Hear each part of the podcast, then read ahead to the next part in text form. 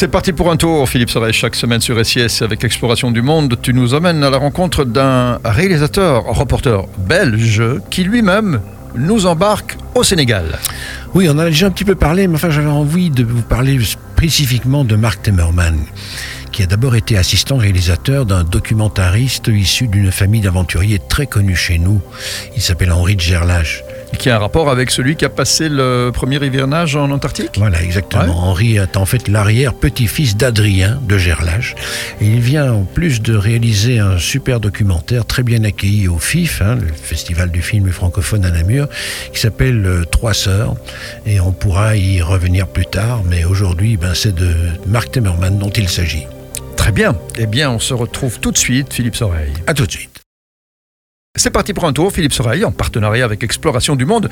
On part donc au Sénégal, mais on va surtout faire la connaissance avec le réalisateur du film.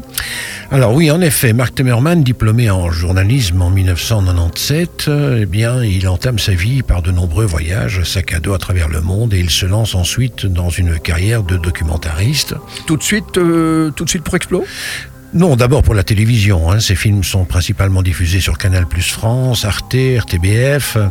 Il a été ainsi amené à voyager à travers le monde entier dans des conditions tout à fait exceptionnelles. Il a fait par exemple l'Everest. Il n'est pas monté au, sommet, mais il est tourné autour de l'Everest depuis le Népal. Il a fait la traversée du désert du Ténéré au Niger, l'Australie du nord au sud, la mer de Java en Indonésie, les recoins du Queens à New York, ou encore même le pèlerinage de la montagne sacrée du Kailash au Tibet en passant par l'Inde et la Chine, sur les traces de Tintin, puis aussi euh, de grands espaces de l'Ouest américain, le Moyen Âge, de Gaza, Jérusalem.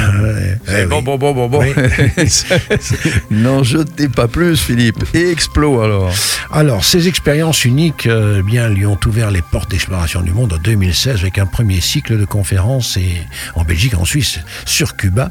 Il n'a pas seulement eu envie de projeter le film Cuba dans sa version télé, il en a fait une version très personnelle pour l'adapter justement au cycle de ciné-conférences Exploration du Monde. Car il faut bien savoir que on ne réalise pas un film pour Expo comme on le fait pour la télé. Pour un film Expo, on prend son temps. Hein. on est tant en tournage qu'en montage. On n'a pas le stress de l'audimat immédiat. On peut fouiller davantage un sujet ou un chapitre de manière très personnelle sans craindre le zapping puisque le public, ben, il est présent dans la salle. Exactement, oui. Et puis euh, la sensation du public euh, était immédiate. Hein. Imaginez si les, les, spectateurs se mettaient à quitter la salle ou à interpeller le euh, réalisateur à la fin du film. Ça, ils peuvent, non?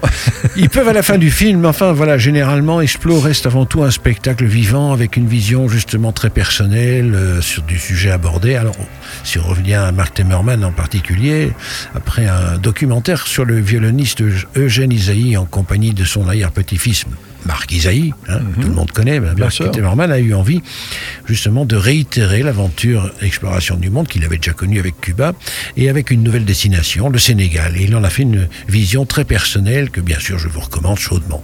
Eh bien voilà, Philippe Soreille, tous les renseignements se trouvent euh, comme d'habitude sur le site exploration du monde en un mot.be. Quant à nous, eh bien, euh, on se retrouve la semaine prochaine. Si tu veux bien. D'accord.